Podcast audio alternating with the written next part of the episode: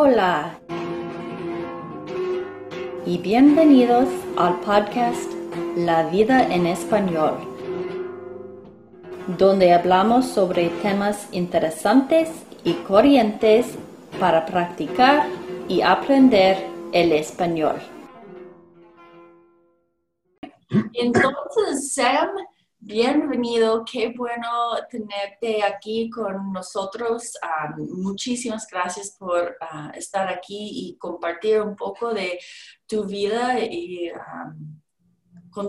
eh, sobre, sobre tú ah, con nosotros. Sí, muchas gracias. Bienvenido. De nada, un placer, un placer.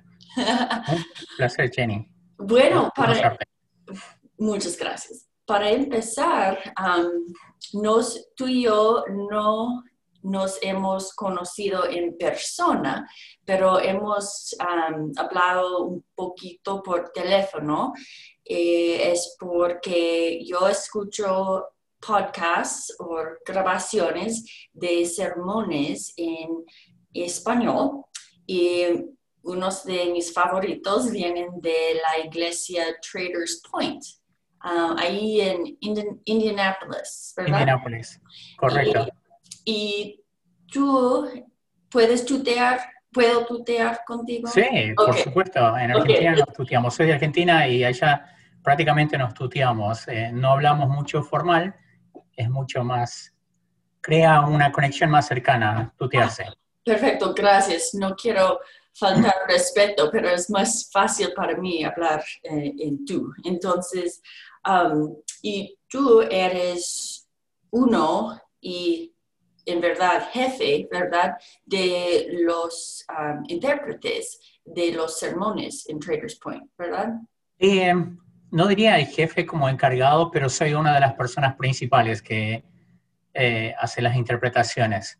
Ok, entonces algún día yo escribí un mensaje electrónica, electrónico a la iglesia buscándote.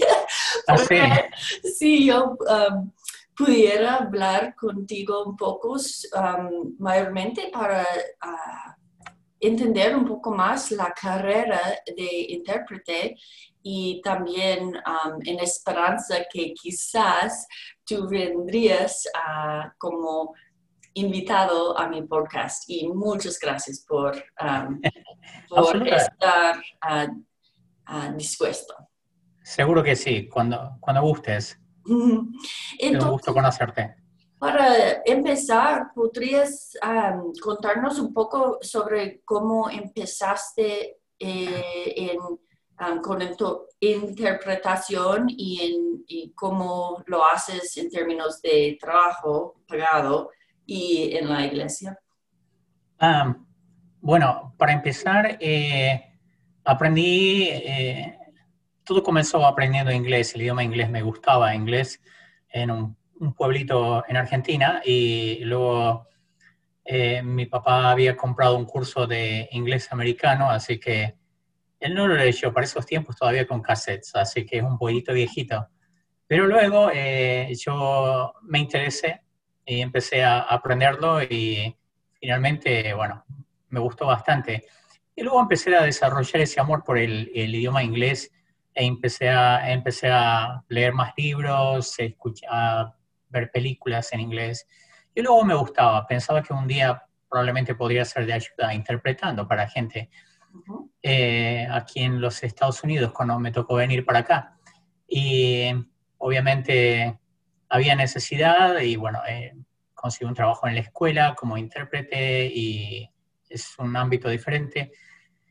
Luego hice interpretación legal también para el ámbito legal. Eh, me gustó bastante y consumía muchísimo material de todo lo que tenga que ver con la cuestión legal. leía periódicos, eh, leía noticias y estaba constantemente sacando eh, palabras nuevas en diferentes contextos eh, y eso me ayudaba bastante, me fascinaba, entonces pasaba horas haciendo eso. Y luego en la iglesia se presentó la idea, es una iglesia grande, eh, como lo dijiste, Traders Point. en una ocasión vi una, familias, una familia hispana y no entendía nada de inglés, pero estaba en el servicio, entonces decidí ayudarla, me senté al lado y estaba sentado en la parte de atrás, en las gradas, al lado de esta, de esta familia y estaba prácticamente susurrando al oído la interpretación. Obviamente que la imagen dio eh, a entender mal a la gente porque la gente me veía y me decía, estás hablando, estás teniendo una conversación privada durante el sermón y me decían, Shh, puedes bajar la voz.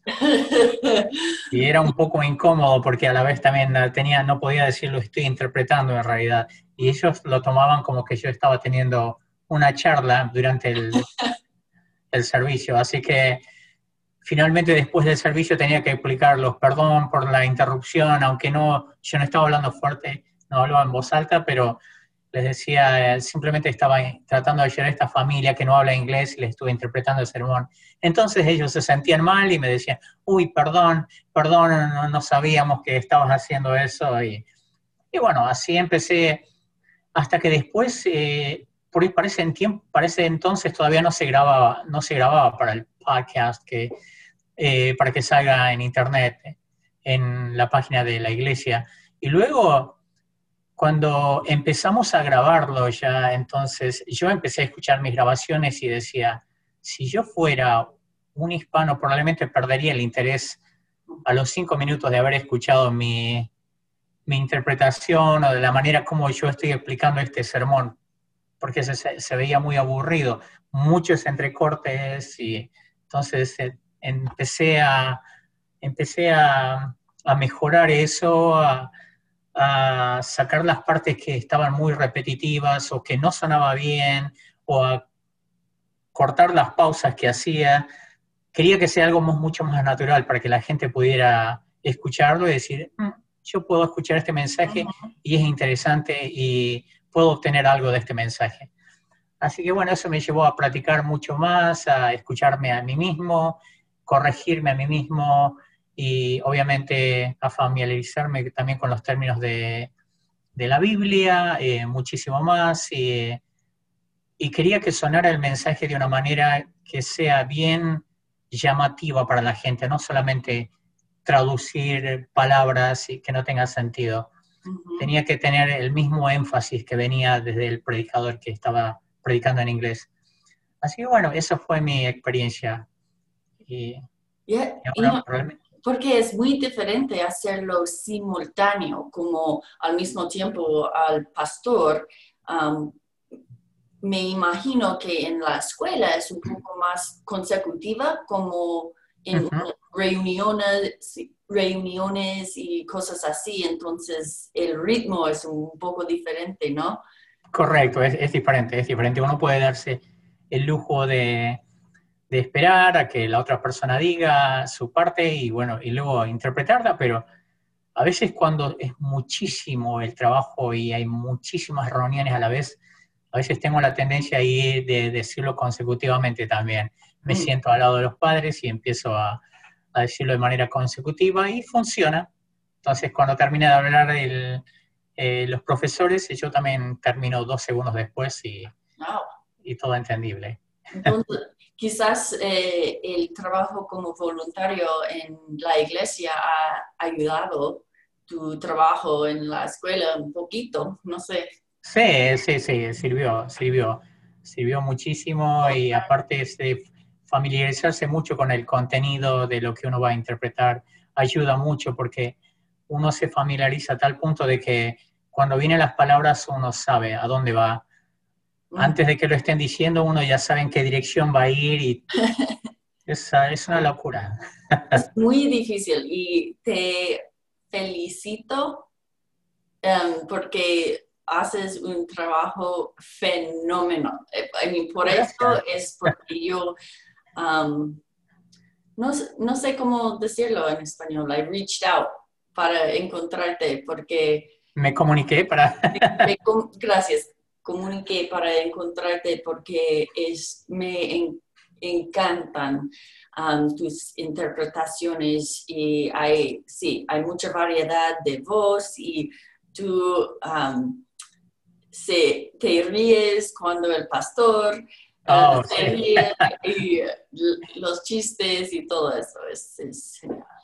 Sí, es, es, una experiencia linda y obviamente que nunca dejo de aprender, constantemente estoy buscando nuevas maneras y es un desafío, es, pero es algo lindo. A la, vez que lo hago es un trabajo, pero a la vez me divierto, es, no es una carga de decir, Qué wow.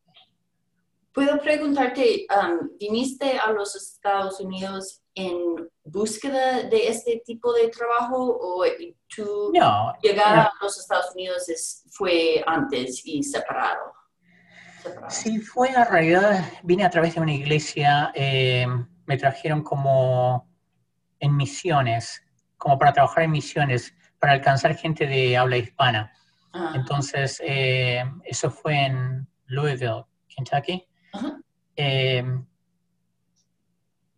no, ah, tenía la posibilidad de, venir anteriormente, pero nunca había aceptado. Esta vez sí, unos pastores me invitaron, me dijeron, nos gustaría que vayas y que, que, nos, que ayudes allá, porque necesitamos, hay mucha gente hispana. Ya había otra gente hispana también acá trabajando de Argentina, así dije, sí, bueno, eh, esta vez sí lo sentí, sí, esta vez creo que sí. Fue algo muy especial, es una historia larga de contar, pero bueno, eh, finalmente terminé viniendo y, trabajamos allí y ese fue el motivo de estar acá. Estuve con una visa hasta dos, tres años y bueno, eh, después de eso, bueno, ya solicité la residencia y me, me quedé en los Estados Unidos. Qué bueno. Um, ok, tengo una pregunta más sobre la interpretación y entonces podemos uh, charlar un poco sobre Argentina. Y es um, ahora que estás en un, um, una cabina, eres, estás para hacer la interpretación, eh, estás separado las personas en las iglesias que no hablan inglés, ¿ellos tienen audífonos o alguna manera para escucharte? Correcto, correcto. Esa fue la diferencia. Una vez que eh, empezaron a venir más gente a la iglesia de habla hispana, eh, yo ya no podía sentarme al lado de ellos y cubrir a todos sin tener que levantar la voz.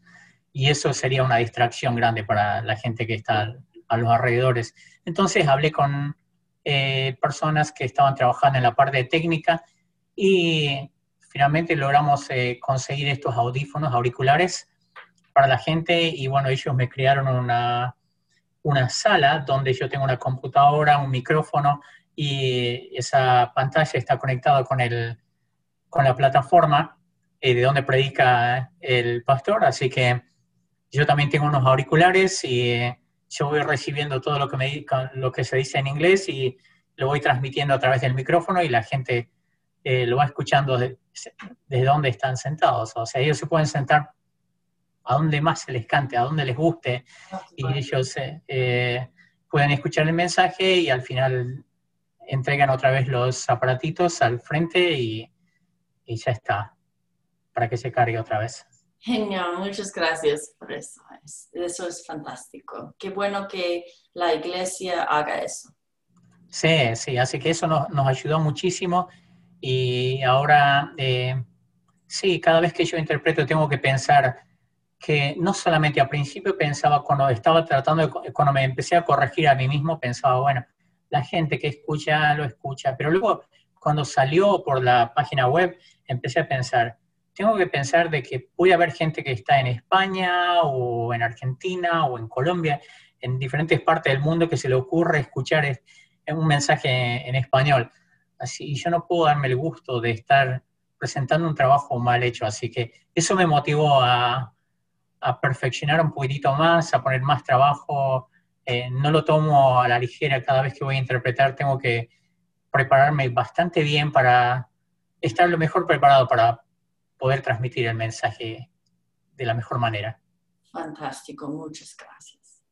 Entonces, cuando nos hablamos eh, la semana pasada, me contaste que normalmente ah, tú viajas, viajas a Argentina cada año. Cada dos años. Cada dos años, ok. sí. Este año, la última vez que me tocó ir fue en el 2019 y justo antes de la pandemia. Y obviamente para diciembre, generalmente voy para diciembre, y yo creería que de alguna manera por ahí me creería que me, me, dio el COVID, porque no se hablaba de COVID, pero me enfermé terriblemente. Estaba planchado en cama dos días y con tos como por dos meses. Pero en ese tiempo no se hablaba de COVID hasta febrero. Cuando empezaron a hablar, ya los médicos entonces empezaron a, a tener más precaución, pero recién era el inicio y esa fue la última vez. Eh, después, obviamente, ellos me trataron con, con un antibiótico y se pasó todo, se calmó la tos, se fue la tos. Pero este año tendría que ser el año donde voy, pero ir a Argentina en este momento significa de estar en cuarentena inmediatamente apenas aterrizas y probablemente sería una pérdida de tiempo porque tengo que estar aislado por mucho tiempo antes de poder llegar a ver a mi familia allá, así que no sé si va a ser posible la ida ahora a fin de año. Qué pena, lo siento. Um, ¿Tu familia, todo está... Toda mi familia de Argentina está allá, sí. ¿Están en seguro? Ok, qué bueno. ¿Y, y, dónde, dónde viven la mayoría de, de tu familia ahí? Eh, tenemos una provincia que se llama Jujuy, San Salvador de Jujuy, y ellos viven allá, inclusive en un pueblo que se llama Humahuaca, que está más al norte de esa ciudad. Eh, es un pueblito chiquito, pero muy turístico, y está en las alturas, como a 3.000 metros sobre el nivel del mar, que sería en pie como dos, eh, 9.000 pies sobre el nivel del mar. Es bien alto. fantástico. ¿Y en cuál parte del país está es, esto? Al norte de Argentina, bien al norte.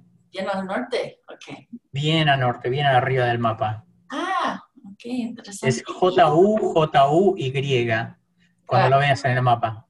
Gracias. ¿Y a dónde vuelas entonces para llegar ahí?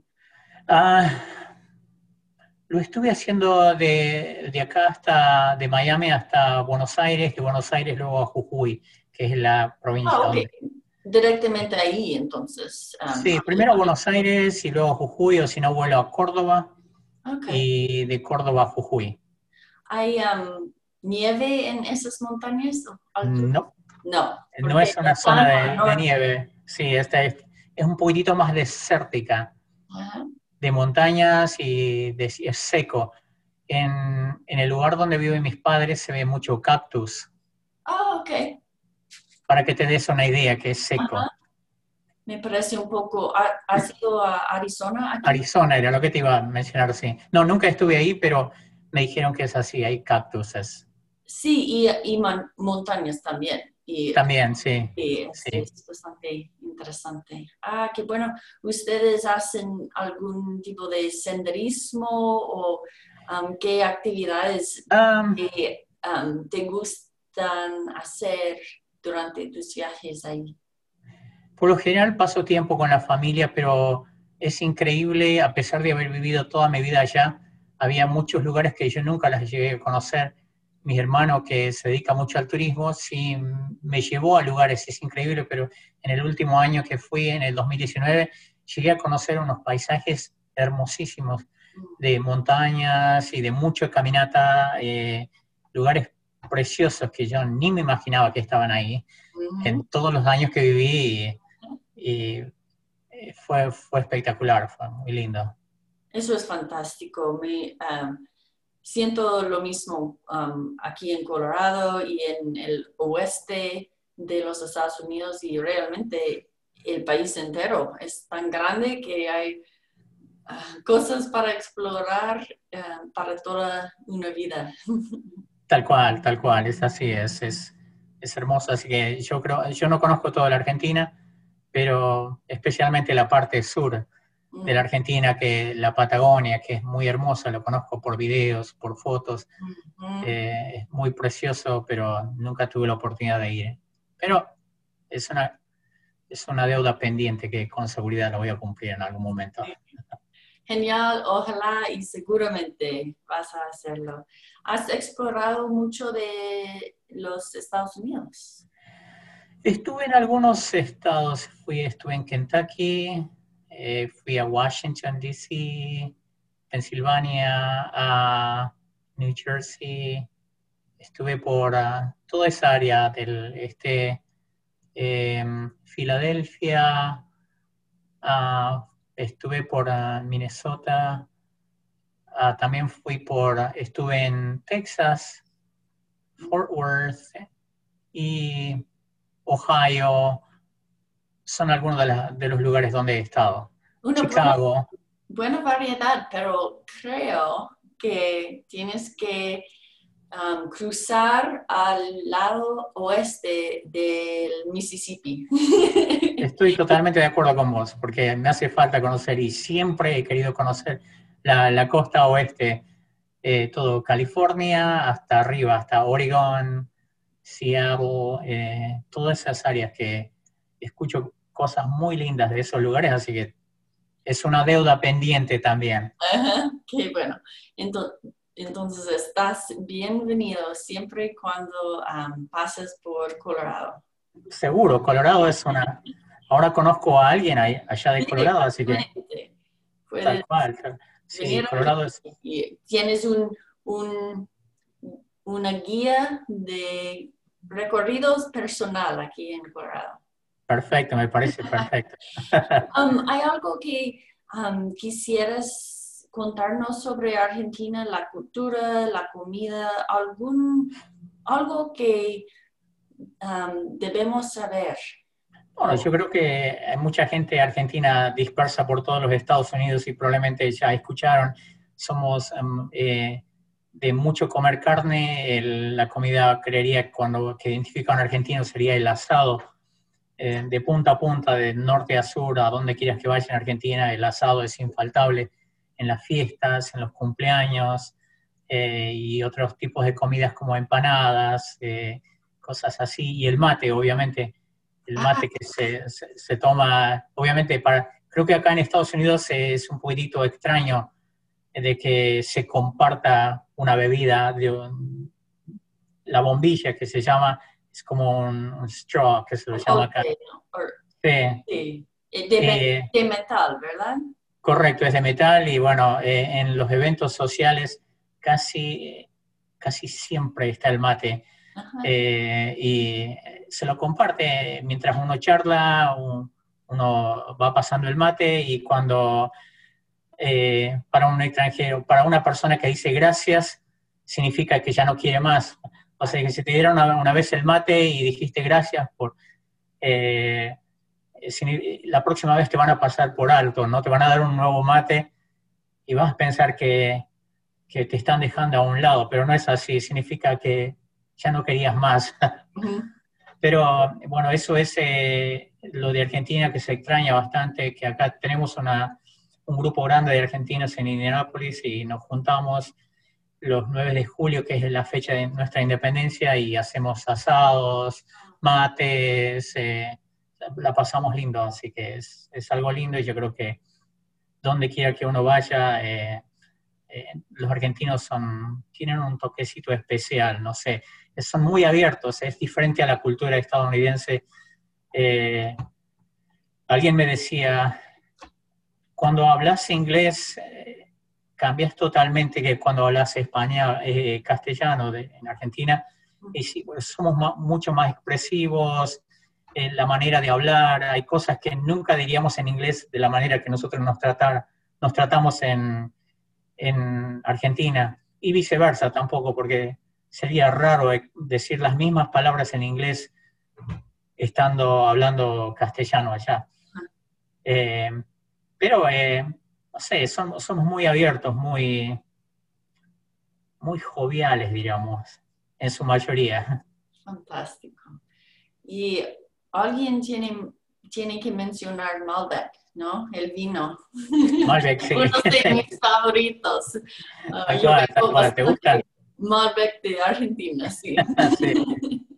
sí. sí, los vinos son infaltables en los asados, especialmente. Eh, sí, muy, muy típico de los argentinos, de, juntarse, somos muy de, eh, de mucho contacto físico, eh, de estar abrazándose entre varones y varones, mujeres y mujeres, varones y mujeres, el saludo, como probablemente ya lo escuchaste o ya lo viste, los saludos de los argentinos, varones y mujeres eh, se saludan con un beso y es lo más natural. Eh, el beso no es tan íntimo como suena en Estados Unidos, eh, pero es natural. Cuando uno dice hola, sí o sí tiene que venir un beso porque es lo más natural. y si no te dan un beso es porque algo está pasando, algo como que hay una desconexión. creo que son cosas, son cosas que uno aprecia como viniendo del país de Argentina. Es algo, yo tengo muchos, um, unos cuantos amigos venezolanos aquí en Denver y estábamos hablando de eso. Es, como en los Estados Unidos es genial y fantástico que hay tanta independencia. Yo puedo ir a cualquier lugar sola y hacer mis cosas sola y um, todo eso, pero y eso es, hay mucha libertad en eso, en esta independencia, pero al el otro lado de la moneda de eso es que um, hay mucha soledad y um, una falta de relaciones muy estrechas y una red de apoyo, ¿no? Y este sentimiento de Um, pertenecer a, un grupo. Y eso me, um, no sé, what I say, antojo, I crave un poco sí, sí, esa conexión y me encanta eso de um, las culturas, no sé, latinas, para decirlo. Sí, sí, sí, son un poquitito diferentes, pero siempre pienso, ahora lo entiendo más, a principio si en caso escuchas, en caso escuchas que un latino dice a un americano que los americanos son fríos, bueno, no es cierto, ahora lo aprendí, pero es la primera sensación que tiene un latino cuando viene a Estados Unidos de los estadounidenses, dicen, son muy fríos, eh, porque no hay ese contacto, no hay esa soltura que tenemos. Y, pero luego aprendí de que no, el estadounidense no es frío, es cálido, pero a su propia manera, es diferente simplemente, eh, lo expresamos, pero para un latino que está acostumbrado a otra manera de vida, sí se siente frío al principio. Y me lo dicen, mucha gente que llega de, sus países me dicen, los estadounidenses son muy fríos, no, hace nada, son secos. Digo, no, conocerlos un poquito más, dale tiempo, le digo, no, no, no son fríos. Eh, ellos son muy cálidos a la manera de ellos es la manera que son, y, pero para nosotros se siente bien difícil al principio. Hasta que uno los conoce, obviamente, pero ahora ya sé, no, no son fríos ustedes. Son cálidos, pero son de otra manera cálidos. Gracias, Sam. Sí, creo que es verdad. Bueno, no quiero usar más de tu tiempo. Y quiero agradecerte de nuevo, fue, eso fue genial. Muchas gracias por tu tiempo y las historias. y ojalá una vez, algún día, quizás podríamos conocernos en persona. Por favor, contactarme si es, Seguro. estás en Colorado algún día. Tal cual, sí, sí, sí voy por Colorado con seguridad. Ahora conozco a alguien, así que... bueno. Dale, dale, dale vos. Um, eso fue todo para mí, pero si tú tienes algo más. No, yo creo para, por hoy no sé, no se me ocurre otra cosa que no vaya a ser el tiempo más largo. Sí, muchas gracias Sam, ha sido un placer y muy beneficioso para, para mí y um, mis uh, oyentes. Entonces, muchas gracias y buena suerte con ir a Argentina algún, algún día pronto. Ojalá que sí, ojalá que sí se dé el viaje eh, pronto otra vez. Esperamos que todo termine. Sí, para, para todo el mundo, sí. Entonces, muchas gracias. Bueno, un gusto y bueno, ya nos estaremos comunicando otra vez. Ojalá. Que Dios te bendiga. Lo mismo también para vos y cuídate y que tengas un día lindo. Chao. Chao, chao.